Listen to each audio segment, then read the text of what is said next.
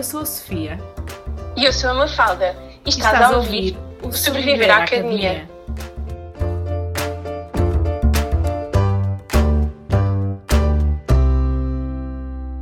Olá, bem-vindos a mais um episódio do Sobreviver à Academia. Hoje o tema do nosso episódio é a motivação e vamos falar sobre como mantê-la durante o doutoramento. O doutoramento normalmente dura uns 4 anos, pode até durar mais, é muitas vezes difícil durante quatro anos manter a motivação de trabalhar no mesmo projeto. Normalmente no início estamos mais motivados para começar e para trabalhar e para os primeiros estudos, mas depois de algum tempo e também de algumas dificuldades que às vezes vão acontecendo, começa a ser mais difícil manter essa, essa motivação e é normal até em algumas alturas dar-nos vontade de desistir. Hoje vamos falar sobre isto e vamos dar-te algumas dicas para conseguires manter a motivação e para não desistir, que é o objetivo. Pronto, ainda antes de começar, há alguma co algumas coisas que vale a pena pensar, como por exemplo, escolherem um tema de que gostam, porque uh, isto pode ser um erro. Muitas vezes não é difícil passar para a fase do doutoramento e se alguém um, nos oferece um oferece entre aspas não é? Um doutoramento uh, se calhar com um tema que nós não gostamos tanto ou porque é uma pessoa que nós gostamos de trabalhar ou por outro, qualquer motivo ou porque nos estamos a candidatar mesmo a um projeto que tem financiamento se calhar podemos ir para um tema que não gostamos tanto.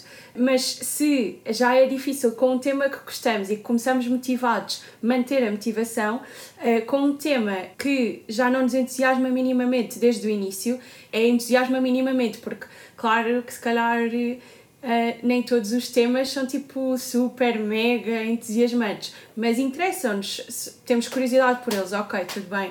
Se não nos interessa minimamente no início, então imaginem depois de 4 anos, imaginem o que é que são 4 anos sempre a trabalhar no mesmo tema e imaginem quão má ideia é começar com um tema que não vos interesse minimamente.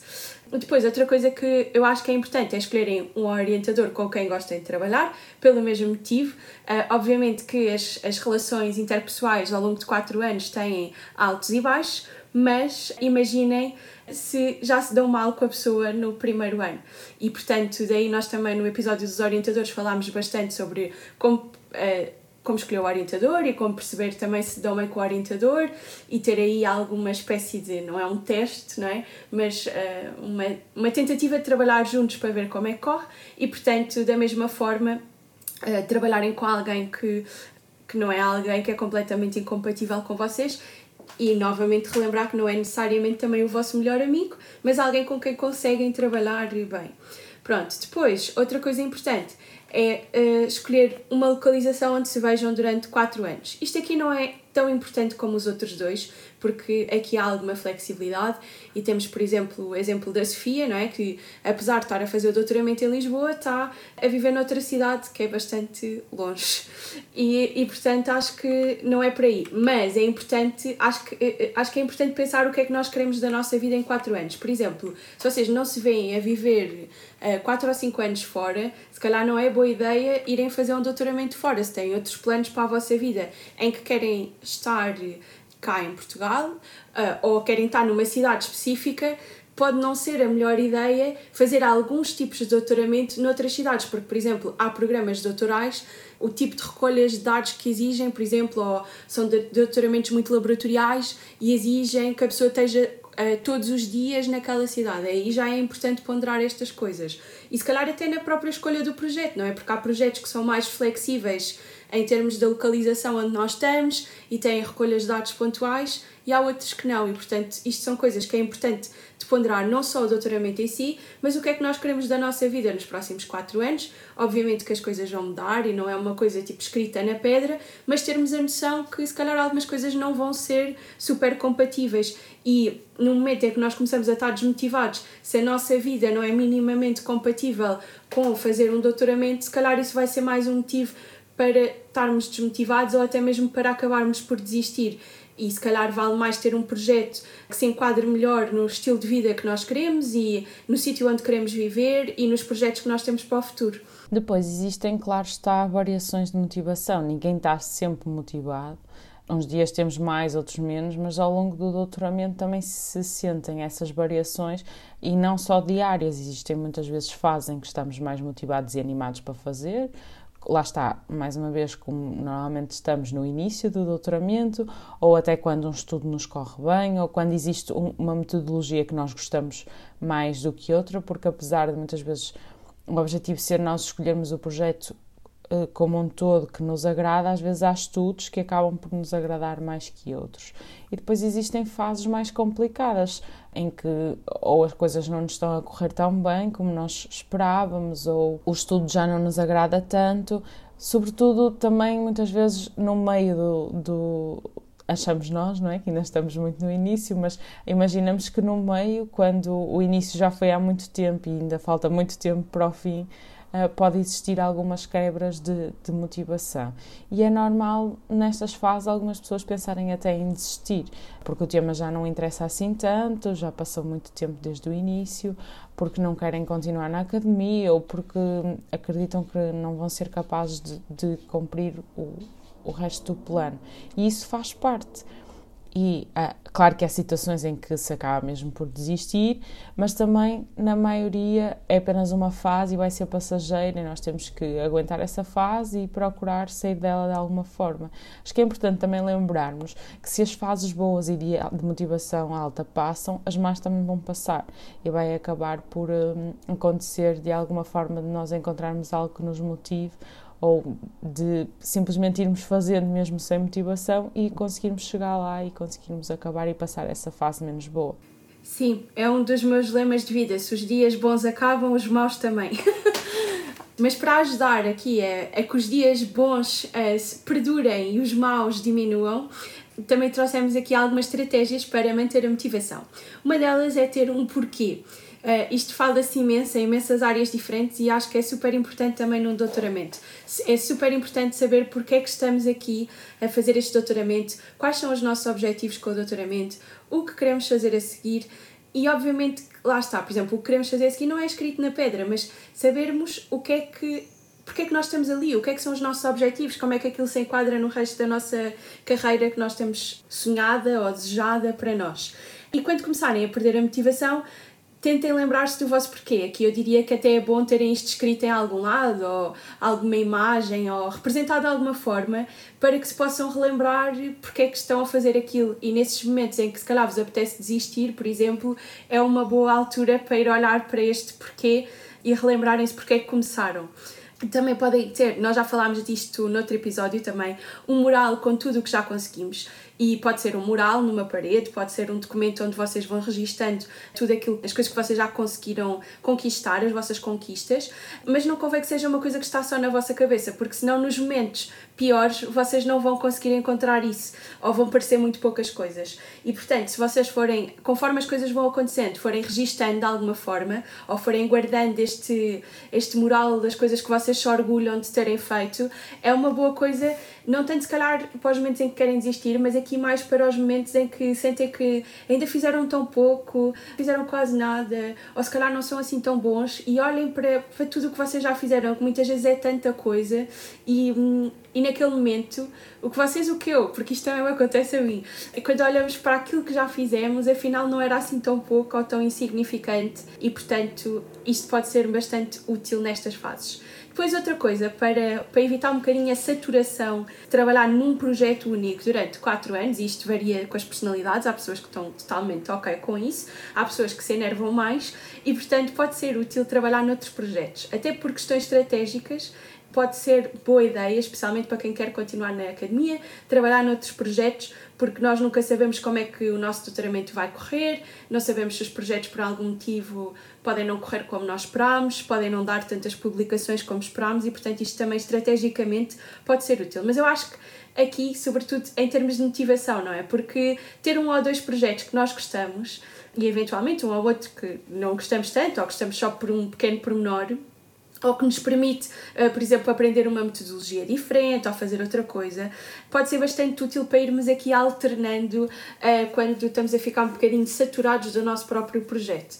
Obviamente que o nosso próprio projeto não deve perder o foco principal, porque é o nosso projeto, é aquele que nós temos mesmo que terminar, mas pode ser bastante útil termos aqui esta outra escapatória. Por fim, também partilharem o vosso trabalho regularmente, e isto significa ir a conferências, apresentar nos uh, lab meetings, nos, nas reuniões de laboratório, uh, apresentarem aos vossos colegas, porque também ajuda aqui a evitar um bocadinho aquela questão que nós falámos do episódio anterior, que era a questão de, do solitário, não é? A questão de estarem muito sozinhos, isso também, em termos de motivação, às tantas, é difícil estar a trabalhar todos os dias sozinho num projeto. E, portanto, o facto de vocês partilharem com outras pessoas, se calhar elas também vos vão dar novas ideias, até um novo olhar sobre aquilo que vocês já estão fartos de ver da mesma forma. E, portanto, isto também pode ajudar na motivação e acho que ajuda a ter pequenos objetivos que são mais menos passados no tempo, mais acontecem mais regularmente. Tipo, tenho que preparar esta apresentação, tenho que fazer isto e não aquele mega objetivo dos 4 anos escrever uma tese. Ah, Mafala, deixa-me só dizer que muitas vezes, quando nós apresentamos o nosso projeto e falamos sobre ele, parece que nos voltamos a apaixonar pelo nosso, pelo, pela nossa ideia inicial, não é? Porque muitas vezes nós estamos num estudo que é super pequenino em relação ao projeto todo ao longo dos quatro anos, não é? E nós voltarmos a encaixá-lo num, num projeto grande de quatro anos com um objetivo maior e fazer-nos lembrar desse objetivo maior pode também ajudar a voltarmos a motivar por perceber que estamos no caminho certo, não é? Sim, sem dúvida alguma. Tive essa experiência recentemente. Não que eu estivesse assim muito desmotivada, estava só um bocadinho desconectada com o projeto porque, pronto, porque tinha muitas aulas e, e, sem dúvida que foi assim um mega boost de motivação começar a apresentá-lo a outras pessoas e, e relembrar o que é que era o grande projeto, o que é que era o projeto mesmo. E porque também estava com algumas dificuldades no projeto, ver que as coisas afinal não estavam assim tão más como eu pensava, acho que ajuda, acho que isto é mesmo importante. É uma coisa que se calhar não é muito falada como estratégia de motivação, mas acho que é mesmo, pode ser mesmo importante e útil incluir isto, porque às vezes eu acho que o pensamento é ao contrário. Se eu estou desmotivada, não me apetece ir falar sobre o meu projeto. Tipo, se eu estou desmotivada, acho que aquilo não está a correr bem, para que é que eu vou falar com outras pessoas? Para mostrar a toda a gente que aquilo está uma porcaria. Tipo, e não é nada disso que acontece quando nós apresentamos. Então acho que vale mesmo a pena contrariar um bocadinho esse pensamento e, e tentar apresentar e pá, pronto, é isso. Por exemplo, se for uma reunião num lab meeting, não é uma coisa assim muito assustadora, nem é não vai pôr em risco a nossa carreira, nada, e portanto pode ser uma boa oportunidade precisamente para nós até termos algum feedback. Se aquilo estiver mesmo mal, se calhar é um sítio ideal para nos darem ideias de como é que podemos melhorar ou como é que podemos dar a volta ao assunto, porque certamente que ali estão outras pessoas que já tiveram exatamente na mesma situação e que também achavam que não iam conseguir dar a volta e deram. Pronto, e portanto, sim. Pronto, e depois é, queria só acrescentar o escrever, trabalhar em grupo, que acho que pode ser também bastante útil um bocadinho para contrariar este isolamento e para termos a questão também social e até da accountability, não sei como é que isto se traduz para português. Pronto, mas para termos esta, ou seja, eh, se por exemplo, se nós vamos trabalhar com outros, é aquele efeito de trabalhar na biblioteca ou trabalhar no café versus trabalhar em casa mesmo que às vezes nós não conhecemos as pessoas, nós sabemos que elas estão a olhar para nós, não é? E que é esperado que a gente esteja a trabalhar. Claro que é preferível se isto for, por exemplo, com os nossos colegas de ano, sabermos que temos objetivos, é, sei lá, olha, vamos combinar que vamos escrever todos eh, todos os dias, uma hora, e ter alguma maneira de, de dizer uns aos outros fizemos ou não, ou termos só até um colega com quem vamos fazendo isto e que nos ajuda a continuar motivados e naquelas fases em que não nos apetece trabalhar nada, uh, ir fazendo algumas coisas. Boa. Mas a verdade é que mesmo que cumpras todas estas estratégias que a Mafalda apresentou à risca, não vais estar sempre motivado ou sempre com super motivação mas é importante que continues a trabalhar mesmo que esta motivação não esteja em alta. Ou seja, o pior que tu podes fazer é parar de trabalhar porque não estás motivado, porque aí entras num ciclo vicioso de não motivação.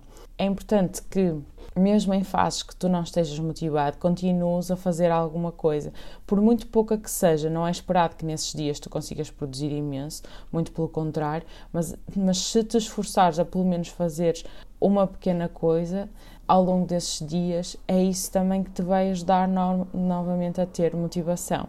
Nós aconselhamos a ler também o livro da Bárbara Sarneca, que é o Writing Workshop, e que ela fala exatamente desta ideia de ir fazendo um bocadinho todos os dias e depois do progresso conjunto que isso causa ao longo do tempo. No fundo, é importante perceberes que, não, não, é, não é suposto trabalhares só quando estás motivado, isso é uma má ideia, é importante trabalhar todos os dias e podes não ser tão produtivo, mas não tem problema. É, é, é, isso acontece a toda a gente, ser menos produtivo quando se está menos motivado, mas mesmo assim é importante, por muito pouco que faças, que faças alguma coisa. E nesse, nesses dias, qualquer progresso conta. E depois, quando a motivação voltar, voltas a recuperar a produtividade e voltas a recuperar o, o trabalho e a entrar outra vez na linha mas por cada pequenina coisa que nós vamos fazendo, essa pequenina coisa vai influenciar a que façamos outras e por aí fora. E é muito mais fácil sair da desmotivação assim do que parar de trabalhar só porque não estamos motivados. Sim, acho que até acaba por ser uma forma de avançar na mesma, não é? Porque imagina, nós estamos, calar, um mês ou dois desmotivados. Se nós escrevemos nada, é zero se escrevemos nem que seja 100 palavras por dia, e obviamente que num doutoramento isto não é só escrita e portanto isto nem sequer se pode medir assim, mas ou se fizermos um bocadinho da experiência, se calhar no fim desses dois meses só montámos aquela experiência, ou só preparámos aquela entrevista, ou só fizemos entrevistas, mas não transcrevemos, não analisámos, mas já estão todas feitas, em vez de não ter nada. Portanto, qualquer pequeno progresso vai ser sempre melhor que nada. Pronto, e, e acho que isso é bastante, para além daquilo que estavas a dizer, que é ajudar a recuperar a motivação, não é? Porque conforme nós vamos fazendo um bocadinho vamos querer fazer mais. Sim, sim.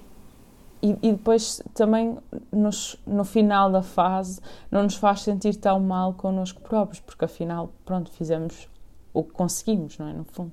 Sim, sim, sem dúvida. Pronto, depois outra, outro grande uh, bloco de problemas na motivação é o fim.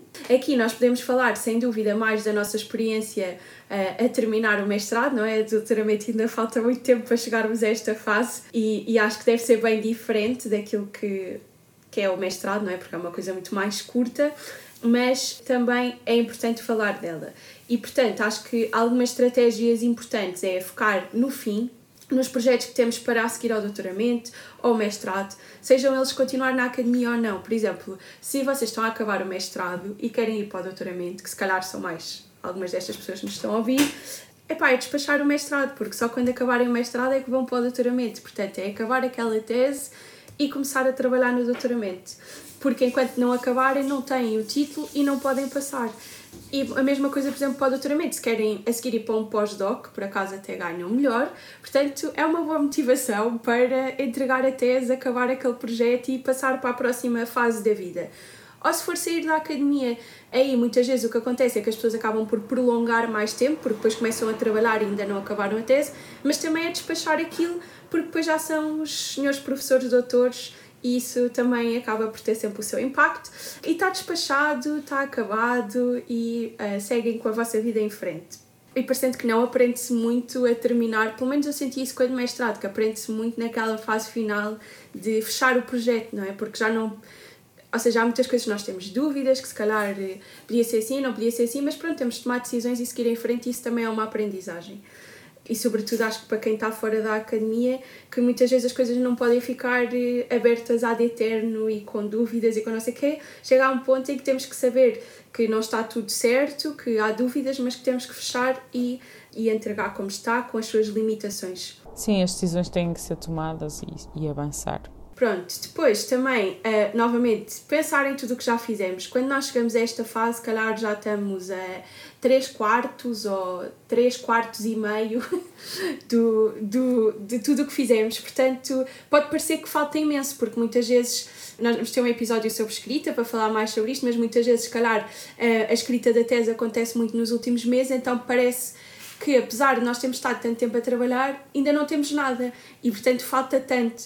Mas não, tipo, temos que confiar naquilo que já fizemos, aquilo que já está feito e se calhar parece uma tarefa que nunca vai acabar, mas ela vai acabar. E, portanto, pensar em tudo o que já fizemos, que já foi tanto, e é sobre isso que nós vamos escrever. Portanto, a maior parte está feito, agora é só escrever. Claro que isto é muito mais fácil de dizer e depois não é assim que funciona, mas tentar é importante, é um bom momento para olharmos para o nosso moral e mais que para o nosso moral, para aquilo que nós já fizemos durante o doutoramento.